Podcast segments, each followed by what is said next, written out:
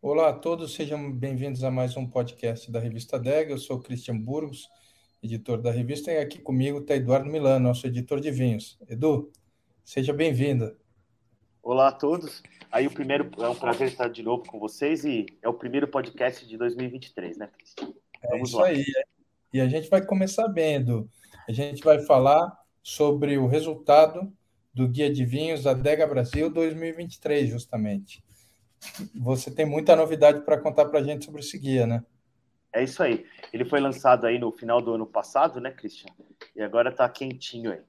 É, esse ano é a nossa 12 edição e a gente, esse ano a gente bateu todos os recordes de participação. A gente degustou é, 780 amostras de 85 vinícolas das mais diversas regiões e e o, e o mais legal de tudo isso, mais, mais do que o número de amostras, é uma amplitude. Vários produtores que mandaram vinhos pela primeira vez, produtores pequenos, produtores de mínima intervenção, produtores grandes, e, e foi muito bacana. Eu acho que a gente conseguiu fazer um belo, uma bela fotografia é, do, do vinho brasileiro. Que 12 anos atrás a gente avaliou 260 vinhos para 780. É, um, é uma pernada e tanto, né?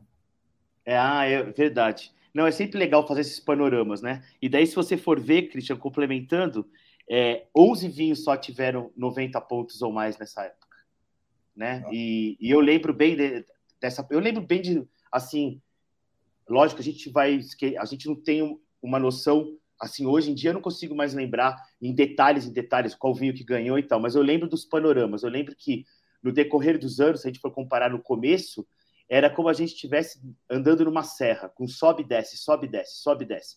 E, e, nos, e nos anos vindouros, aí, que vai chegando mais perto de 2022, 2023, fica como uma, um looping mais suave. A gente tem é, variação, mas a, o meio está muito mais consistente. Não tem, tá não, não tem tantos altos e baixos.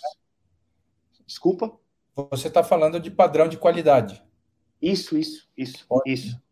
É, é, eu digo, a gente tem ainda, a gente tem vinhos muito melhores, lógico, mas o, o que a gente olha para a gente ver a qualidade de um país, ou de uma região, ou de um produtor, é, pelo menos pela, pela nossa experiência degustando, a gente tem que também tem que ver a consistência, né? É, é muito importante você ter um. Quando você começa a ter uma massa de país, e, e o grande exemplo é o espumante para mim. Né? Cada vez mais a gente tem uma massa de espumante é, no, no, nível médio cada vez mais alto. Isso, isso é muito bacana. Eu acho que o consumidor vai entendendo isso também, né, Cristian? Você, você conhece o número de mercado tão profundamente, você sabe bem disso do, com relação ao espumante, com relação aos outros vinhos tintos, brancos, com relação ao mercado do vinho estrangeiro comparado com o vinho nacional, né? É, a gente quando fala de algum tipo de protecionismo e tudo mais, acaba esquecendo que um dos grandes protecionismos é a qualidade, né? O espumante brasileiro consegue ter um, uma participação de mercado muito superior ao espumante é, importado, não baseado em qualquer tipo de controle ou de prevenção, mas é, ele é respaldado pela qualidade dele, num nível de preço absolutamente competitivo e, eu, em alguns casos, eu diria imbatível, sobretudo nas faixas de entrada. Bacana, é verdade. É, e, e, só acrescentando, Christian, com relação à, à qualidade, é, tem uma outra coisa que eu tive no Sul bastante vezes em 2022 e agora eu tive a semana passada, acabei de voltar de lá, fui fazer uma viagem mais de passeio, mas é sempre legal ver como evoluiu o, o, em termos turístico a região do Vale dos Vinhedos, né? A gente isso também denota uma evolução. O brasileiro em si também já está vendo, começa a ver, já, já via antes, mas vê cada vez mais o, aquela zona ou, a, ou, aquele lugar como um, um, um, um roteiro turístico e, e, a gente vê uma implementação, uma organização. A gente que viaja muito sabe que o, a, o Vale dos Vinhedos é muito bem organizado ali, a Serra Gaúcha, é um roteiro, é um destino bacana. E tanto é isso que desde o ano passado a gente, desde de 2020, da edição de 2021, né, que a gente começou a implementar no, no guia a parte de roteiros enoturísticos, né, Cristian? Sim. Também que isso é uma coisa legal. É uma demanda grande, é um assunto é, que muita gente tem interesse e é uma coisa que a gente tem vontade de mostrar, porque, de fato, dá para ter orgulho do que está acontecendo lá nos Vale dos Vinhedos. é, tanto no, no componente da enologia quanto no componente do enoturismo e todo receptivo, todas as oportunidades que tem, restaurantes, hotéis, outras atrações que podem ser é, vividas e experimentadas lá. E isso mostra um pouco, sacramenta aquela, aquela região como um núcleo maduro de, de produção e de turismo. E um dos pontos que eu vi no guia, o que eu venho vendo no guia, no guia ano após ano, é o surgimento das novas regiões, né? É, Santa Catarina primeiro, agora interior do estado de São Paulo e Minas. Eu gostaria que você falasse um pouquinho para a gente como é que isso está acontecendo. É, o, o, a gente vem provando vinhos de diversas regiões faz bastante tempo, mas o que acontece nos últimos anos é que a gente começa a ter uma massa crítica maior, né? O Sudeste e também de massa crítica, eu digo, de, de número de produtores e também de qualidade. Ainda no Sudeste e na, e na, na, na região Centro-Oeste, os lugares onde faz a poda invertida, você tem uma oscilação maior em termos de de, de qualidade. É lógico, o número é bem menor de produtor, mas eu acho que estão num caminho e, e tem um potencial gigante. Tanto que no o descorchado de, da última, no último descorchado de 2022, quem ganhou o melhor tinto foi um vinho do Sudeste. Esse ano, quem ganhou o melhor tinto do Guia Dega foi um, um vinho de Santa Catarina. Né? E, e, se a gente for ver, tem vinhos muito bem pontuados, tintos do Sudeste nessa edição do Guia. Estão é, entre os melhores do Brasil. Muito legal, Edu. Eu queria, é, para sacramentar a questão matemática ou numérica dessa melhoria do padrão de qualidade, ressaltar um ponto que eu nem sei se você já trouxe, que um terço de todos os vinhos que a gente avaliou é, nesse ano receberam 90 pontos ou mais, ou mereceram 90 pontos Isso. ou mais. Isso. É. Isso foi histórico. Foi muito legal. Isso indica aquilo que eu falei no começo, da massa sólida, né? E se a gente. Agora eu não tenho os números aqui, mas a gente. É, é, é, o que acontece que eu sempre falo. Antigamente a gente tinha uma massa muito grande entre 86 e 88 pontos, e isso foi subindo lentamente para 87, 88, daí começou a ser 87, 89, e agora a grande massa está entre 89, 88 e 90. Isso é uma, uma coisa bacana, entendeu? Eu, e daí pode é, e, e, eu acho que isso é um indicativo, tanto de grandes produtores quanto de pequenos produtores. É lógico que às vezes tem umas coisas fora da curva, mas faz parte de todo o país. A gente está amadurecendo, mas a gente está ainda num. A gente tem um longo caminho a percorrer. Eu acho que, que isso é o mais legal. E os produtores estão experimentando coisas, né? Isso, e, exatamente. E fazendo experiências, que é assim que as coisas vão se desenvolvendo e lançam o, o, os vinhos ou enviam para a gente é, para avaliação, até para ter o nosso é, feedback, o nosso reporte do que está acontecendo e do trabalho que eles realizam. Então, é, é, bom, os produtores brasileiros estão de parabéns. É, a gente teve um recorde de vinhos com 93 pontos, que foram os vinhos que empataram na, na posição de melhor vinho do ano. São é, três espumantes um tinto e dois brancos. E eu queria que você revelasse esses vinhos é, e a gente tá. falasse um pouquinho deles para todo mundo que está aqui. Legal. Vou fazer uma colinha aqui, porque alguns eu lembro, outros não. é muito vinho. É, é, os espumantes foram três, Christian. A gente teve o Otto Surly Natur, né? Eu vou falar os três, depois a gente fala deles em si. Depois a gente teve Estrelas do Brasil, é, Rosé, de, Rosé Pinot Noir, clássico, e o Pisato Natur 2019.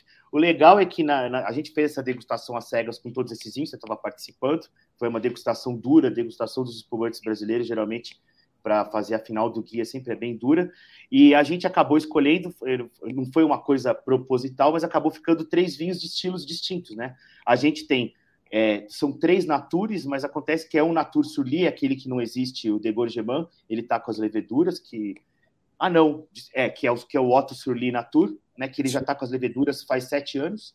É, e esse vinho está evoluindo. A gente teve a oportunidade de provar ele algumas vezes. E ele está cada vez melhor, o que é uma prova que esses vinhos Surly geralmente, se você guarda, é, guardá-los é uma boa opção. Eu acho que você você faz o, o processo de envelhecimento na sua casa, você pode ter grandes benefícios. E daí a gente teve esse rosé da Estrelas do Brasil, e a gente teve um, um Natur normal, degolado e tudo de 2019 da Pisato. É, foi uma amostragem bem bacana. E se a gente for ver depois, a gente teve vários espumantes 92 pontos. Foi bem disputado. Né? Na, nas outras páginas do guia, a gente teve. Eu não vou enumerar todos, mas a gente teve 5, 10, mais 20 espumantes com 92 pontos. É, ah. E de todas, de várias regiões, de Santa Catarina, de estilos diferentes, é, e, e, espumante laranja, espumante surli. Eu acho que foi uma, uma bela mostragem e uma mostra de consistência. Mas você, é, embora a gente tenha as diferenças dentro do estilo da categoria, a categoria Natur é, se fixou, né? Sim, e também eu, é, geralmente também isso indica alguma. É, a gente está provando agora vinhos de 2020, 2018 e, e, alguns deles 2020, 2021 que foram safras muito boas para branco e para espumante. Então, às vezes isso também é coincide, coincide com o Natur, porque geralmente o Natur é o vinho que você que como é que eu posso dizer que você não precisa fazer muita mexer muito nele, né? É, não significa que o vinho brut é, é, pior, mas o natura é aquele que é, geralmente é mais complicado de fazer para o produtor, né? Se a gente for ver nesses termos. Mas, mas, mas isso, é, vendo de outro ponto de vista, Cristian, é verdade. Você mexe, Desculpa.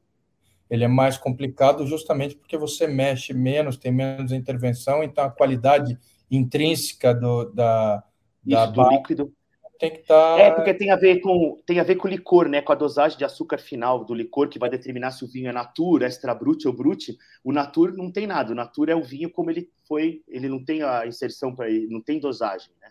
Então ele é um vinho que é, é, geralmente ele tem que estar tá muito bem, bem definido e preciso para ele poder é, é, ser aprovado aí pelo, pelo enólogo, pelo produtor e tal. Mas voltando ao assunto do Natur rapidamente, é uma coisa que sim, o Brasil está se focando muito nos Natur nos últimos cinco, sete anos, e a gente tem constantemente provado grandes Naturs brasileiros aí.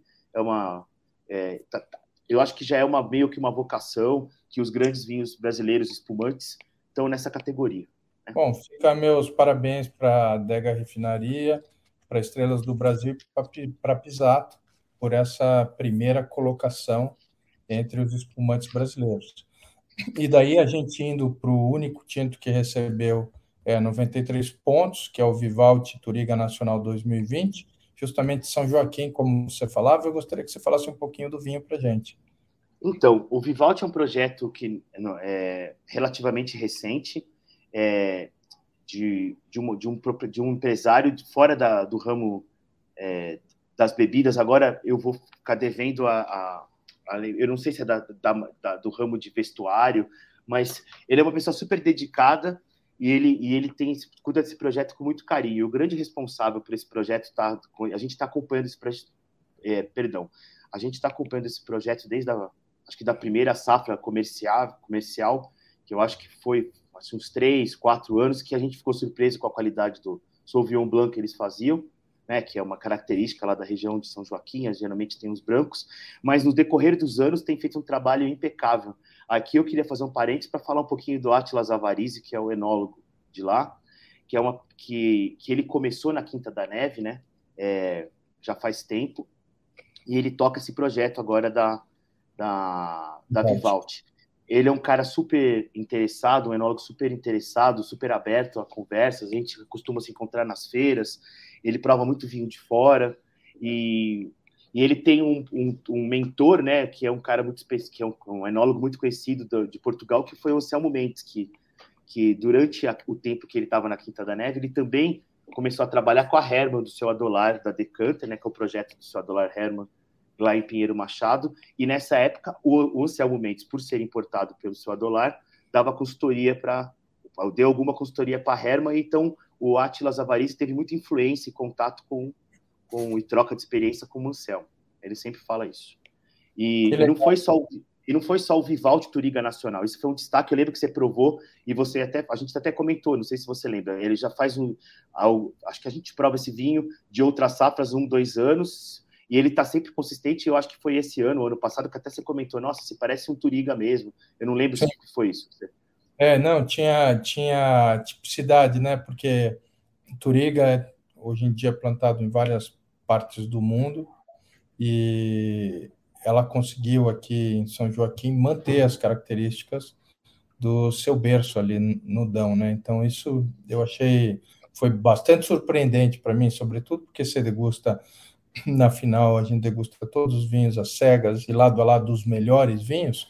Então é, é bacana você poder destrinchar esse vinho e descobrir ele é, intelectualmente falando. Né? Foi bem legal. Só fazendo mais um parênteses, Christian, sobre a Vivaldi, é, é, legal que ela não é uma, um produtor de um vinho só, ele tem uma consistência de portfólio nos últimos tempos, em espumante muito bem feito, é, e daí aquela história que a gente às vezes parece bater na mesma tecla, chovendo molhado, que o vinho se faz no vinhedo, é, é, é verdade, porque você percebe ali um cuidado muito grande com a uva, um, eles não compram uva, eles fazem uma produção bem conscienciosa. E eu, eu, acho que foram de primeiro, eles foram de passo a passo, eu acho que tem muito para evoluir. Eu acho que o Pinot Noir da Vivaldi ainda está em caminho, mas já tem um caminho muito bem definido. Eu acho que, que a gente vai ter gratas surpresas aí nos próximos, nos próximos anos. Muito legal, Edu. E depois, é, os dois brancos, né? Que também receberam. e, e, daí a gente vê a, a, a, a gente prova de tudo, né? A gente aqui já tem dois vinhos um pouco diferentes. Você estava junto nessa prova é. e, e, teve outros vinhos brancos bacanas com 92 pontos, mas esses dois vinhos assim eles estão no nível bem alto. É, Para mim, é, talvez igual ao tinto ou e, tem, e, e bem promissores para passar na frente. É, o Era dos Ventos dispensam apresentações, é um projeto pequeno do Luiz Henrique Zanini. É, em que são vinhos de mínima intervenção, e esse aqui é um Peverella, né? O Zanini que é da Valentano. Né? Era dos Ventos, Peverella 2020. Isso.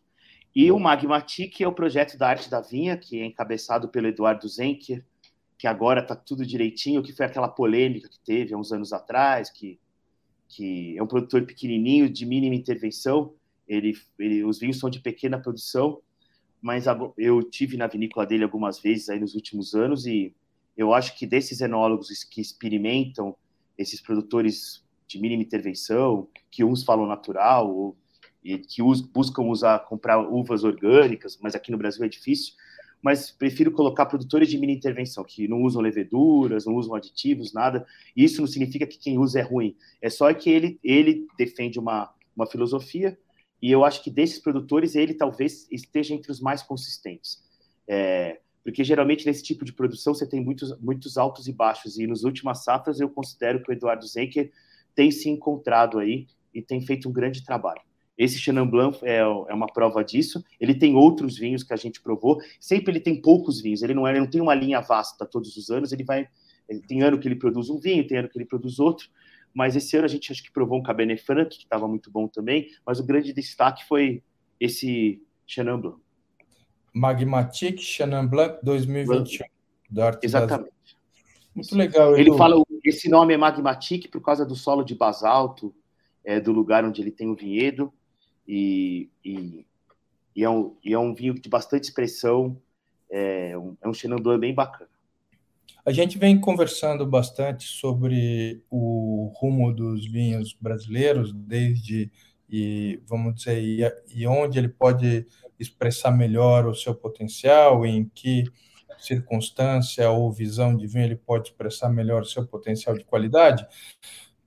E eu queria que você analisasse se é, a indústria está conseguindo, ou se os produtores estão, estão também concordando que o melhor caminho seria o caminho dos vinhos mais elegantes, com menos intervenção de madeira, sobretudo nas regiões serranas, né, nas regiões de altitude que são a Serra Gaúcha e também a Serra o, é, Catarinense. Né? Você podia falar um pouquinho disso para a gente? Como é que você vê que isso está acontecendo?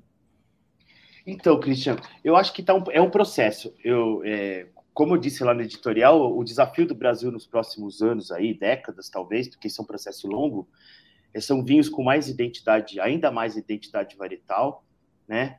É, é, mais, mais nitidez de fruta, que eu acho muito importante, e principalmente mais senso de origem. E isso é um processo, a gente ainda é muito, muito jovem. E eu acho que esses produtores pequenos, eles têm a virtude de eles se permitir, é, ser, é, ser, para eles, é, ser mais possível para eles a experimentação. Eu acho que eles têm uma função. Eu, eu acho que eles, eles têm uma contribuição para o mercado, não para indicar caminhos, mas para mostrar assim, aqui também é possível. Esse jeito também é possível. E, o, e nesse ponto, Eduardo Zenker, ele tem uma contribuição, é, porque ele, ele, tá faz, ele faz vinhos nesse estilo.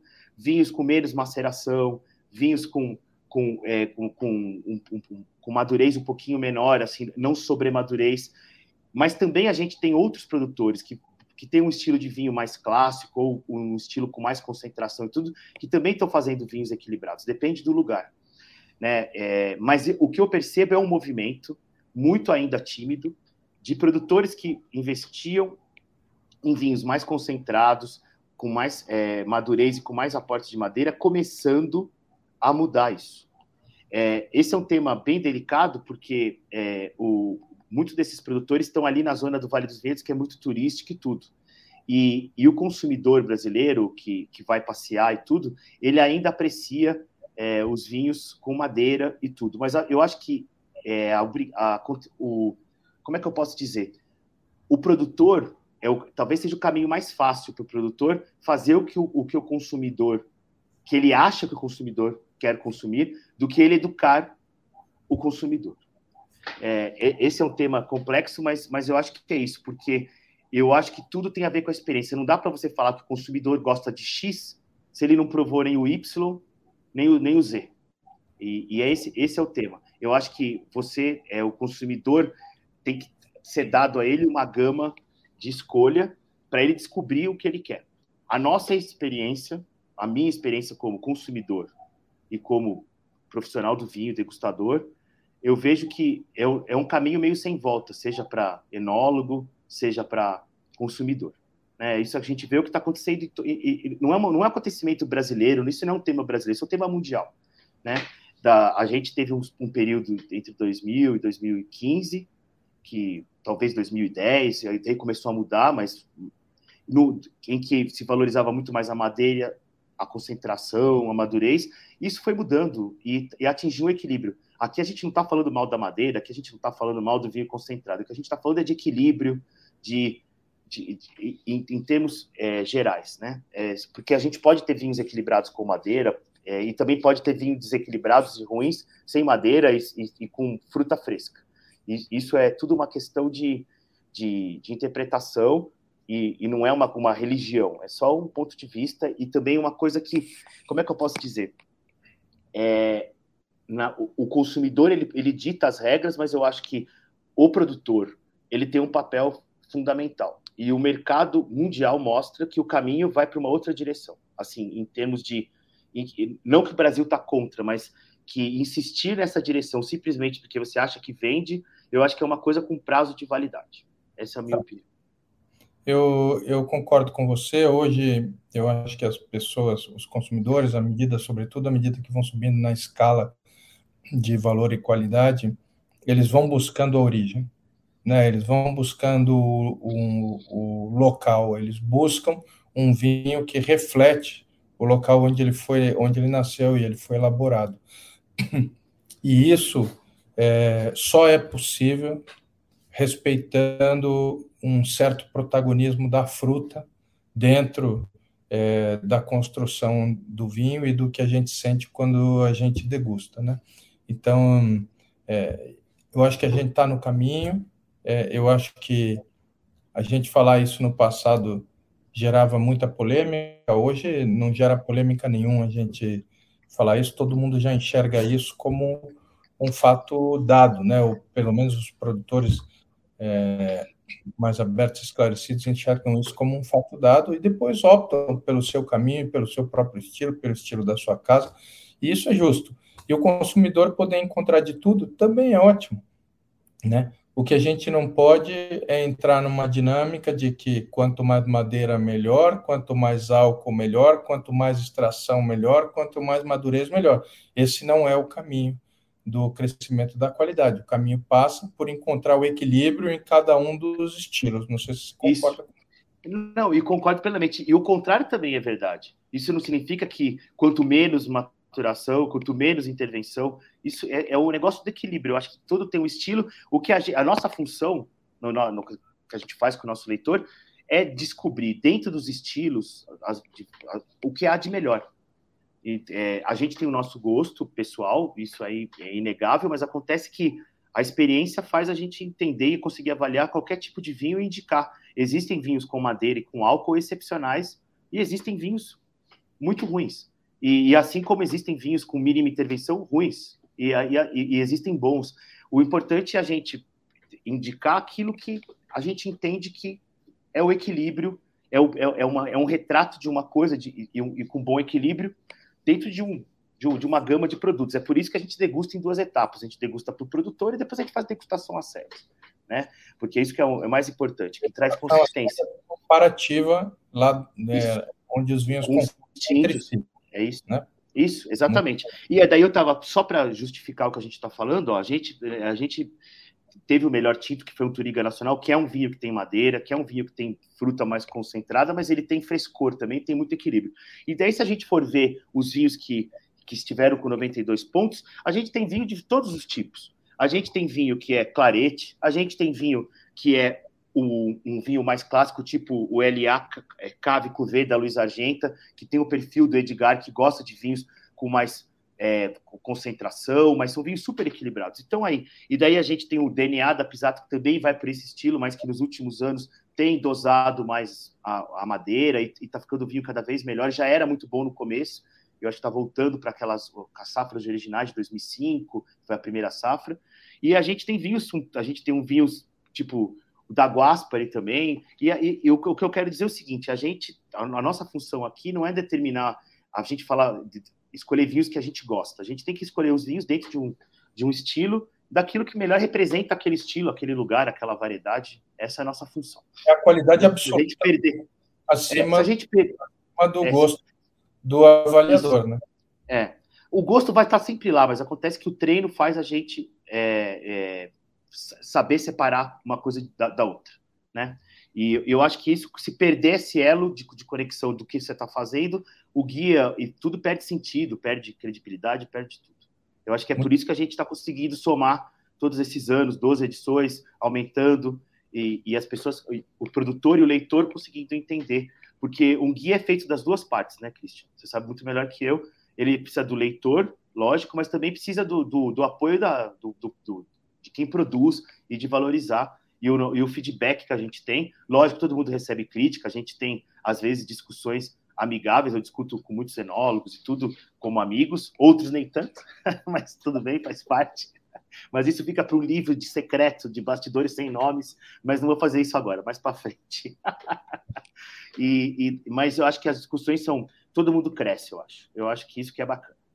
Então, é legal. A gente também tem que estar aberto, porque a gente tem a nossa antena, certamente que a gente degustando aí 6 mil vinhos é, num ano, é, provavelmente degusta mais do que os próprios enólogos degustam de vinhos diferentes, não estamos falando do mesmo vinho, de vinhos diferentes, é, mas o, o que a gente fala é um, é, no, um melting pot, ou vamos dizer, é uma, é uma mistura, um blend de tudo que a gente ouve, que a gente degusta com vários é, dos melhores enólogos do mundo e do Brasil. Então, é legal como isso ajuda a gente a cumprir a nossa missão, que é avaliar os vinhos e selecionar os melhores vinhos sob a ótica do leitor, independente de quem seja é, o produtor é, do vinho. Eu fico aqui, estava é, aqui dando uma olhada, né, desses vinhos que é, que foram vencedores, um, dois, três, quatro, cinco e seis, dois são anunciantes da revista. Então, é, é muito importante para a gente ir encontrando, colocando o consumidor à, à frente. Nossa missão e nosso objetivo é avaliar e descobrir o melhor vinho para você que está ouvindo aqui a gente se você gostou do guia, ele está com 286 é, páginas e custa 110 reais. Você pode comprar ele na internet, receber na sua casa ou encontrar nas melhores livrarias. Edu, ó, a gente revelou aí é, seis vinhos dos mais de 700 e, é, 780 que a gente degustou e publicou, você vai descobrir muitos e muitos é, do seu, dentro do seu perfil de vinhos, de vinho, e também vai te provocar a conhecer novos vinhos e conhecer o que de melhor os enólogos brasileiros estão fazendo por aqui. Esse ano deu uma, as resenhas estão mais completas dos vinhos. Então, eu acho que ficou bem instrutivo. Então, a gente falou dos vinhos, mas quem adquiriu o guia vai ter toda a informação de como o vinho é feito, é, da, da, história da vinícola. Ficou bem legal. Foi um, um, trabalho bem consciencioso que a gente fez com a equipe, com o André, com o Ricardo, com todo mundo, com a ajuda da Silvia na parte da, das viagens. Muito legal. Isso. Parabéns para você e para toda a equipe na elaboração de mais esse guia, o nosso 12 do Brasil, 12 anos avaliando os vinhos brasileiros e apoiando os melhores projetos, segundo a qualidade deles, aqui no nosso país. É, é motivo de muito orgulho para a gente ver e acompanhar a evolução dos vinhos brasileiros. Edu, obrigado aí pela conversa, até uma próxima. Obrigado, Christian. Até uma próxima. Abraço a todos. Abraço a todos também. Tchau, tchau.